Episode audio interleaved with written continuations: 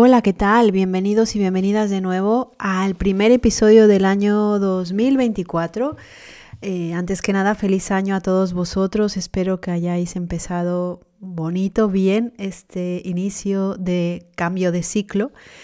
Y, bueno, pues estamos aquí después de haber hecho una breve pausa em, porque entre viajes y temas personales no había tenido la oportunidad de sentarme con calma para poder compartir con todos vosotros, nutrirnos de cosas bonitas, de cosas que nos ayudan a sentir bienestar, a sentir plenitud, a llevar una vida mucho más óptima y saludable. Recuerda que este podcast este, se llama Ayurveda Bienestar, mi nombre es Pat Bernal y como siempre estoy aquí eh, brindando servicio para poder ofreceros cosas que nutran y que os ayuden en el día a día. Estamos en el episodio 55 y este episodio lo quería destinar a una palabra que suena muchísimo y que además utilizamos con facilidad y a veces no sabemos realmente su connotación ni su importancia. Por eso justamente el episodio 55 está destinado al karma y lo he llamado Descifrando el karma, claves para vivir una vida plena porque de esta manera lo desmitificamos, lo entendemos y comprendemos cómo podemos aprender a utilizar esta herramienta que lo utilizamos a veces como parte negativa y realmente cuando comprendemos qué es y para qué está con nosotros, podemos ayudarnos a ser mejores seres humanos. Bueno, pues mira, eh, antes que nada, eh, vamos a descifrar un poco eh, qué es karma. Karma en realidad significa acción. En sánscrito esta palabra eh, lo que quiere decir es acción, es decir, todas las personas, todos los seres vivos, todo lo manifestado, inevitablemente eh, estamos eh, desarrollando acciones, el pensamiento también es una acción.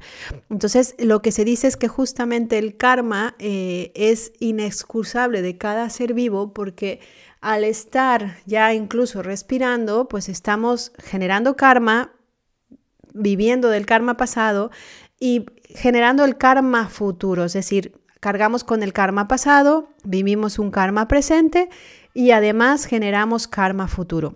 Pero tranquilo, tranquila, que lo vamos a explicar con mucha tranquilidad. Vamos a hablar un poquito justamente de estos orígenes y filosofía del karma que inevitablemente tienen una connotación muy espiritual. Por eso ya están escritos en los textos sagrados eh, indios, como te puedo mencionar los Vedas, en donde eh, son, como bien sabes, los Vedas son textos, los más, textos más antiguos de la India, que ya introducen los conceptos fundamentales que sentaron estas bases para el desarrollo posterior del, del karma. Em, aunque exactamente no vas a encontrar la palabra como tal en los Vedas, sí que hablan de rituales y acciones y justamente de estas acciones que se hablan eh, eh, realmente las relacionan con la influencia en el mundo y la vida en las personas. O sea, ya está hablando de cómo sanar o cómo direccionar o cómo ayudar para que estas acciones eh, recaigan en cosas positivas o generemos, en otras palabras, buen karma. Los Upanishad, que también son textos em, antiguos, que están escritos entre 800 y 200 antes de Cristo, que son posteriores a los Vedas, también están explorando las ideas del karma en el sentido de ley, causa y efecto moral. Esto te suena más, ¿no? La ley de causa y efecto. Estos textos, justamente estos textos dedicados a la filosofía, profundizan en cómo las acciones de una persona afectan en su futuro tanto como en esta vida como en las reencarnaciones. Y aquí, ojo, súper importante, y esto lo hemos venido ah, hablando anteriormente, eh, tanto lo que son los Vedas, evidentemente la Ayurveda proviene de los Vedas, como la filosofía del yoga, están basados en la, filosofía de la reencarnación. Es decir, el alma transita a través de, de diferentes vidas para seguir evolucionando, para que en algún momento dado se libere de la esclavitud del ego y pueda fusionarse con el espíritu. también em, en unos textos que son menos conocidos, que son los brahmanas, que vienen de los brahmanes, y si has oído hablar esta palabra, brahman significa sacerdote, y los aranquias, estos textos que también forman parte justo de los Vedas, comienzan a conectar las acciones rituales con resultados futuros. Y justamente sientan las bases para la idea de que las acciones morales ya tienen consecuencias. Aquí te suena un poquito a lo mejor lo que cogió la religión católica, ¿no? De premio castigo, que está mal encaminado porque no es así y con eso nos hemos quedado con karma. Por eso cuando a veces hablamos de karma decimos, es tu karma, estoy pagando mi karma, eh, esto es una herencia karmática. No es exactamente, el karma es neutro, ¿sí? Esto es lo que quiero que te quedes, es decir, el karma es acción. No es ni acción negativa ni acción positiva, es acción e inevitablemente actuamos. Aquí el tema es en qué sentido queremos actuar. Y por hablarte más, si estás eh, explorando la filosofía india, el Mahabharata, que es uno de los textos eh, más importantes donde justamente pertenece el Bhagavad Gita y el Ramayana, también hacen referencia al karma y sus efectos. En el Bhagavad Gita, que es a mí uno de los textos que es magnífico, es de los textos de cabecera que tengo, eh, justamente eh, se habla del concepto de karma yoga y es aquí donde vamos a entrar, ¿no? Que es justo el karma yoga eh, es el camino de la acción desinteresada. Em, esta palabra también se ha confundido mucho, em, pero básicamente la que exploraremos será la que habla el Gita, el Bhagavad Gita, de este concepto de caminar o de encontrarse con esta acción desinteresada eh, que justamente le enseña eh, Krishna justamente al guerrero que está intentando ser eh, mejor ser, ser humano, enfatiza la, la, importancia de actuar de acuerdo con el Dharma, que ya esto también lo hemos venido hablando en episodios anteriores. El Dharma es el deber, es la justicia, es el camino correcto, sin apegarnos a los resultados de las acciones. Ojito, ¿eh? El Gita la verdad es que es bastante sabio. Entonces quédate con estos conceptos que vamos a ir desarrollando más adelante, sobre todo el karma yoga, que es justamente el camino de la acción desinteresada. Eh, cuando actuamos con nuestro dharma, con nuestro propósito o nuestra acción adecuada, sin apegarnos a los resultados. Em, bueno, como puedes ver, em, los textos antiguos ya hacen referencia a estas acciones que es inevitable actuar y justamente eh, sientan las bases para el correcto hacer, ¿no? De ahí viene toda la filosofía yógica, de ahí viene incluso bastante base de la ayurveda en cuanto a que el desequilibrio es producto justamente también de nuestras acciones y de que el organismo físico, mental y emocional llegan a esta desarmonización o este desequilibrio por decidir actuar en contra de nuestro organismo, de nuestro prakriti o de nuestra constitución.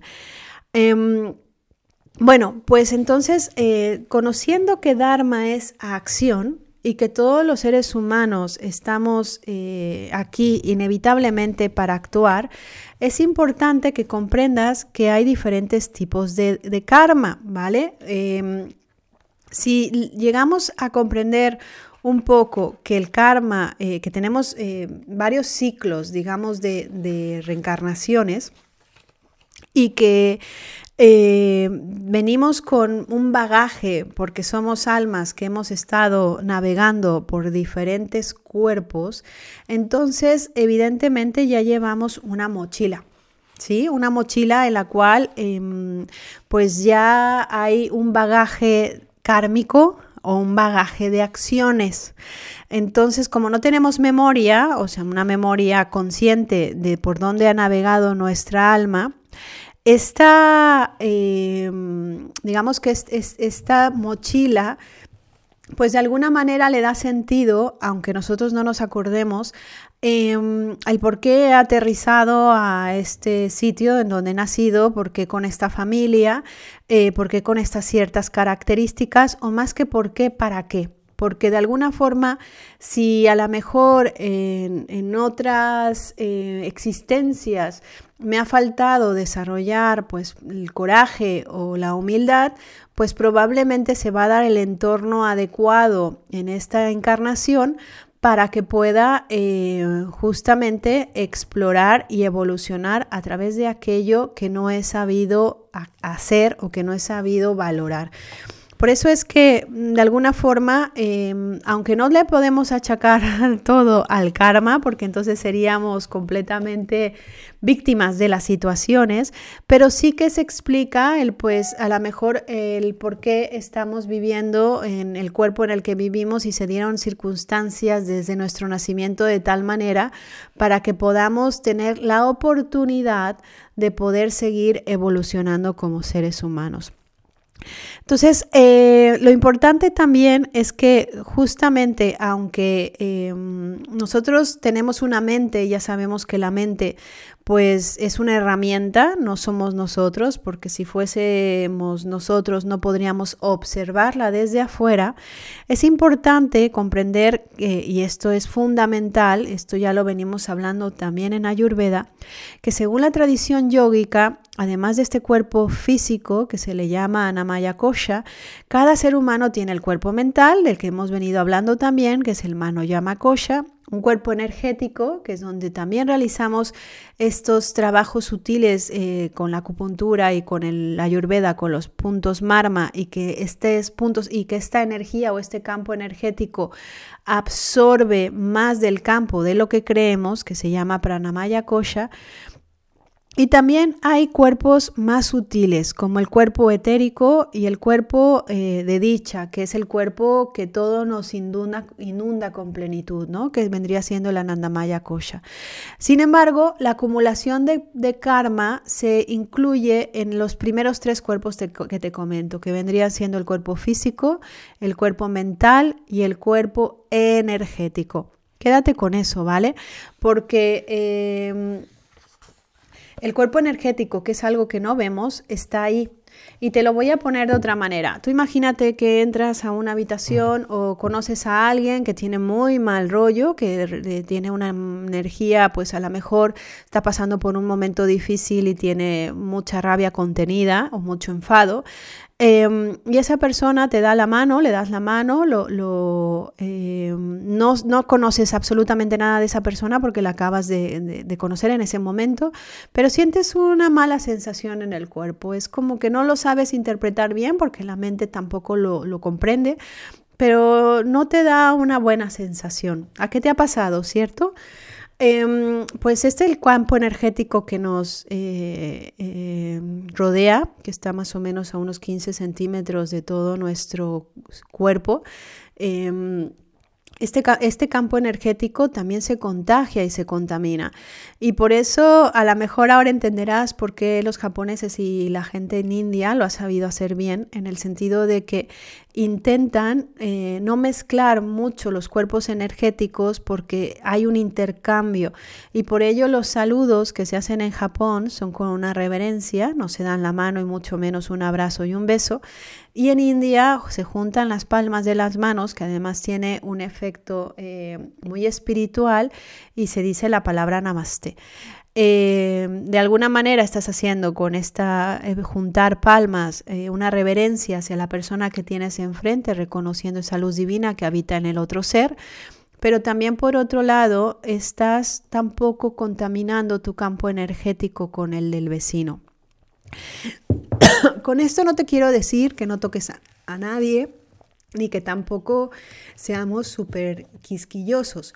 Lo que te estoy tratando de decir es que existe un campo energético y mientras más estemos mezclándonos con otras energías o con otros campos energéticos contaminados, es posible que nuestro campo energético se confunda.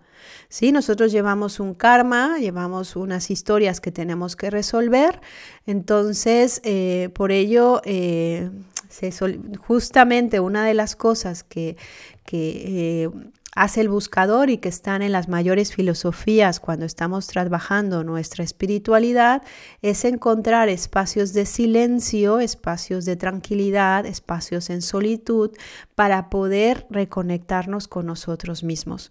Es decir, para que podamos estar libres de otras interferencias, no solamente a nivel físico, mental, sino también energético, podamos estar conectándonos con nosotros y de esta manera poder tener mucho más claridad. Entonces, eh, el karma, eh, de alguna forma, que es, es eh, como te bien te repito, es inevitable, lo que se habla básicamente es que si ya vamos a actuar, pues entonces hay que saber cómo actuar, porque como es justamente em, inevitable poder realizar cualquier acción, lo importante es en qué te está motivando para hacerla. Y te pongo un ejemplo, sabes que esto lo hablaba Sadhguru. Em, imagina que, de repente vas caminando y que te encuentras a gente que está em, pues cortando piedra, está haciendo una iglesia, una catedral, una mezquita o un templo, lo que quieras llamarlo. Y cuando llega ante la primera persona que está cortando piedra para justamente construir este templo, eh, le preguntas, oye, ¿qué haces? Entonces la persona te contesta, pero ¿qué no ves? Estoy cortando piedra. Eh, bueno, pues nada, te quedas con su respuesta, sigues caminando y de repente te encuentras con otra persona y que está también haciendo las labores de, de cortar la piedra y le preguntas, ¿tú qué haces? Y él te responde, eh, pues aquí quemándome en el sol, eh, batallando y trabajando como esclavo, cortando piedras sin parar para algo que no tiene sentido.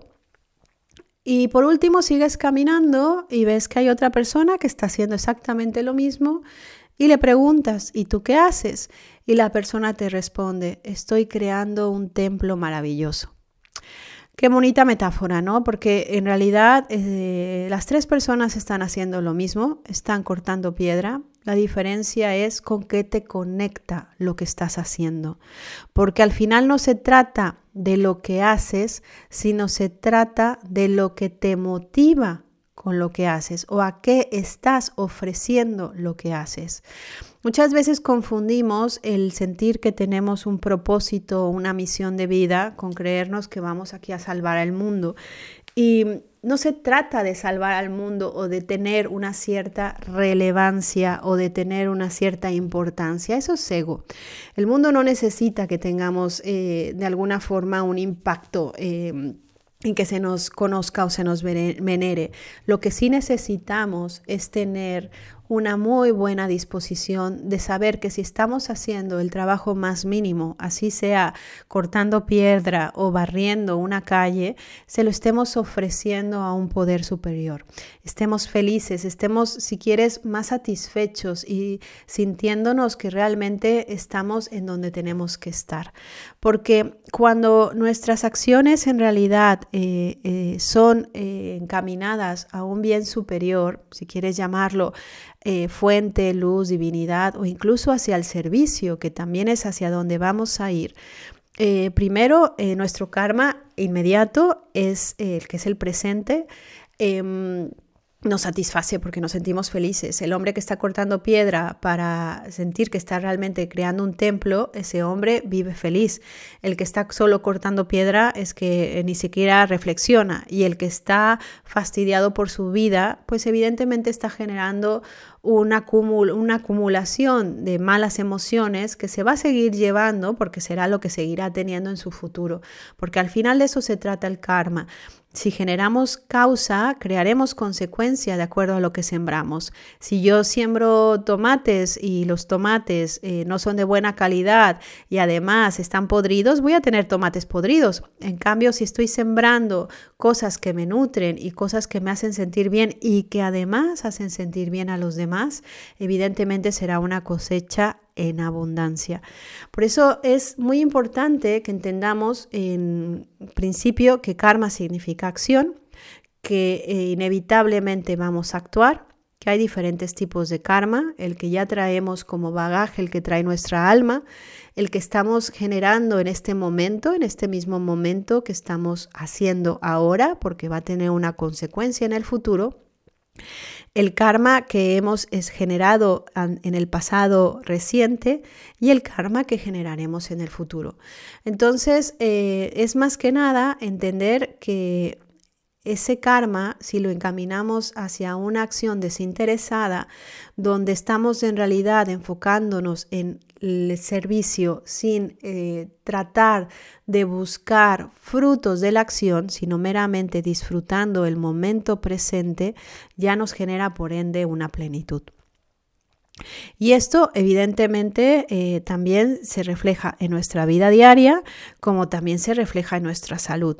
Si te estoy hablando de que existen tres, hay cinco cuerpos, pero los tres cuerpos principales donde el karma se ve afecta directamente, que es el cuerpo físico, el mental y el, energético, pues evidentemente si estamos generando eh, un karma que nos afecta, esto va a provocar enfermedad. Y la enfermedad eh, propiamente dicha como desequilibrio como una sintomatología basada en el desorden eh, físico, mental y evidentemente van a afectar directamente a nuestro bienestar. Entonces es importante primero que tomemos conciencia de saber en dónde estamos y cómo estamos desarrollando lo que hacemos. En final, se trata de conectar con el amor. ¿Te acuerdas que Acabo de regresar no hace mucho tiempo de un viaje a India. A mí India para mí es la madre porque cada vez que estoy allá tengo una transformación y un aprendizaje tremendos. Me recuerda eh, lo que soy y, para qué estoy haciendo las cosas. Entonces, cuando recuerdas que em, realmente no necesitas mucho para estar bien, de, hecho tienes todo lo que necesitas en este momento para estar bien, es solo una elección, te ayuda a dejar de tener la mente pensando en tonterías. ¿Sabes? O sea, de hecho, eh, una de las cosas que, que, a mí me llamó la atención, ¿sabes? Que hablaba también Sadhguru, es que cuando ahora estamos viviendo en una etapa de vida, sobre todo en Europa y en algunos países en América, donde tenemos demasiada comodidad, donde no tenemos inseguridades, donde en realidad tenemos cubiertas nuestras necesidades eh, básicas, es donde más sufrimos justamente porque mm, se nota mucho más ese vacío. incluso aunque, aunque no quieras verlo, el vacío está, porque si no tenemos un enfoque de hacia dónde estamos haciendo las cosas y empezamos a trabajar un poco de forma mecánica y robotizada, Em, evidentemente no vamos a resolver absolutamente nada de lo que hemos venido a resolver a esta vida. Esto es como si em, de alguna manera Mira, yo cuando me di cuenta de que em, hacía mucho sentido para mí la encarnación porque le daba mm, mm, respuestas al hecho de que eh, por qué nacía a lo mejor en un sitio más privilegiado que en un sitio en guerra o en un sitio en extrema pobreza o, porque tuve mis necesidades básicas cubiertas, etc. Em, empecé a comprender que, soy responsable de mi vida, soy responsable de mis pensamientos, soy responsable de mis acciones y soy responsable de mi presente y de mi futuro. ¿Vale? No se trata de, eh, hacernos víctimas. Mientras más tiempo pasemos siendo víctimas, más vamos a perder el tiempo, porque aquí nadie se escaquea, nadie, nadie en realidad eh, va a librarse de, de alguna forma vivir el karma que está creando. Entonces, por eso es importante que una vez que estamos tomando nuestra responsabilidad con nuestras acciones, pues también eh, el buscador espiritual empieza a entender que mientras más eh, karma quemes de tus acciones pasadas, más acelerarás tu proceso espiritual. ¿Sí? A ver, te lo vuelvo a repetir. Es decir, si yo ya tomo conciencia y soy una persona que estoy realmente queriendo mejorarme a mí misma porque quiero eh, evolucionar como ser y va más allá de lo que yo tengo porque me he dado cuenta que lo que tengo no es lo que soy, sino que realmente quiero eh, mejorar mis pensamientos, mejorar mis acciones, mejorar eh, incluso mi compromiso con los demás, entonces no habrá ninguna circunstancia en la que em, de alguna forma sienta que em, no me tiene que pasar a mí o en la que no quiera transitar por ella. Em, todo lo que sucede sucede siempre para algo y sucede en el momento justo y perfecto tal y como debe de suceder. Si nosotros se tratamos de dejar de etiquetar las cosas como bueno o malo, como positivo o negativo, entonces simplemente será mucho más fácil que estemos observando. Y eso no significa que no nos duelan las cosas. El mundo, como se habla en el budismo, eh, eh, la vida es samsara, es una rueda en donde no nos podemos eh, evadir del crecimiento, de la enfermedad, del deterioro, de la vejez y de la muerte. Esto todos, todos, todos vamos a transitar por ahí. Por eso la vida es sufrimiento. Y ya lo hablan también los budistas, que el sufrimiento, el dolor, es inevitable. Por eso es importante que cuando empezamos a entender que vivir una vida plena no significa tener todo controlado, ojo también aquí, porque tener todo controlado no es vivir plenamente. Tener todo controlado es creer a nivel mental que estamos viviendo bien, pero en el momento que sucede cualquier cambio es entonces cuando nos descolocamos y volvemos y nos sentimos víctimas de la situación y sufrimos. Se trata de que ante cualquier situación, por más dura que sea, nos entreguemos a ella. Evidentemente nos dolerá, nos pasará, lo pasaremos mal, Habrá, veremos a lo mejor nuestras sombras, sentiremos desasosiego, pero justo se trata de entender que detrás de todo ese dolor también está la evolución. Porque el dolor, y si, y si me estás escuchando y en realidad tienes esta conciencia a través de la pérdida, a través de tus seres queridos, de separaciones, de divorcios, a través de cambios forzosos, a través de situaciones donde has perdido el control, es donde más oportunidad tienes para transformarte, para evolucionar, para crecer. Es donde más se pueden dar saltos cuánticos para poder realmente conectar con ese espíritu divino que habita dentro de ti. Por eso es importante que eh, de alguna forma entendamos que las acciones no se trata como nos han hablado en nuestra religión católica o en otras religiones, de tratar de hacer lo correcto para obtener buenos premios, porque estás ahí esperando una acción interesada. Se trata de que la recompensa es lo que estás haciendo en ese momento. Como el hombre que está cortando piedra, para él no espera la más recompensa que seguir tallando piedra porque está creando un templo maravilloso. ¿Sí? Tiene sentido porque al final lo que estamos haciendo es conectar con nosotros mismos en cada acción, conectar con nuestro Dharma en cada acción. Eso es karma yoga, el realizar la acción desinteresada con amor incondicional. Venimos a este mundo a aprender a amar, amar incondicionalmente, y el amor no, no es como creemos que es. No es el amor romántico, no es el amor de madres e hijos, no es el amor de pareja. El amor es incluyente. Ama a todos y a todos. Ya lo decía el gurú, el maestro de Ramdas. Y no juzgues. Intenta mantenerte neutro en las situaciones. Qué difícil. Pero con estas dos cosas empezaremos a entender cuál es nuestro Dharma y nuestro karma empezará realmente a actuar en nuestro beneficio. Por eso, si preferible, si sabemos que vamos a reencarnar y vamos a reencarnar muchas veces, mejor que hacer que esta vida valga la pena.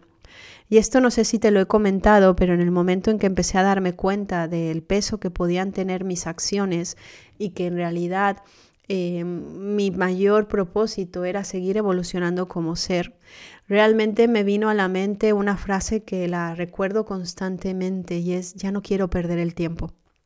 Y cada vez que me voy desviando del camino, entonces es importante recordarla, ya no quiero perder el tiempo. ¿Por qué? Porque lo que haga en esta vida quiero que trascienda no hacia el mundo en general, hacia mi mundo y que de alguna manera también ayude a evolucionar mi interior y sobre todo para mí no hay otra mejor forma que brindando amor y brindando servicio desinteresadamente. Por eso es importante que, bueno, que reflexionemos, es importante para mejorar nuestro karma, ojo, que evidentemente medites, le busques unos minutitos al día para poder estar en tu interior en silencio, en tranquilidad, que realices prácticas que te conecten a nivel respiración y a nivel físico, como puede ser el yoga, el tai chi, el chikun o ejercicios de pranayama. Y sobre todo que tengas eh, de alguna manera eh, recuerdos de lo que es la intención, que tu vida esté completamente direccionada a una vida con intención.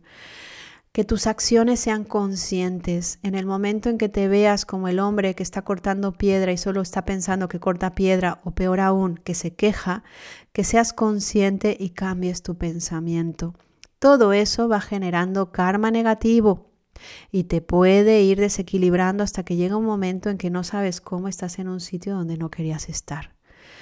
Por eso es importante que te vayas acercando justamente a cosas que te ayuden a tener una vida más consciente, que te ayuden a sentir tu cuerpo de una manera también más consciente, a gente que te nutra de una manera mucho más plena y sobre todo que encuentres en ti a la persona favorita para poder estar y para poder transitar en el camino. Al final de cuentas, tú eres el único ser humano con el que te vas a ir. Así como has sido el único ser humano con el que veniste, te vas a acompañar el resto de tu vida. Y durante esta transición llamada encarnación, será también el que te acompañe cuando te marches. Por eso es importante que reflexionemos, eh, que sepas que no necesitas nada más más que decidir hoy empezar a vivir una vida con intención, una vida a través del karma yoga, con una vida de acciones desinteresadas, donde en realidad empieces a disfrutar lo que se te está brindando con una apertura de corazón, como lo que acabo de vivir en India, gente que no tenía absolutamente nada a nivel forma, pero que tiene mucho a nivel fondo. Necesitamos nutrir nuestro fondo para que no seamos esclavos de las formas. Y hasta ahí lo dejo hoy. Me ha dado mucho gusto poder otra vez encontrarte. Eh, te mando un abrazo muy fuerte, que este inicio de año sea fantástico para ti, que las eh, buenas intenciones que tengas al iniciar el año no se queden en buenas intenciones, sino que se hagan buenas acciones también. Te mando un abrazo fuerte y como siempre, namaste.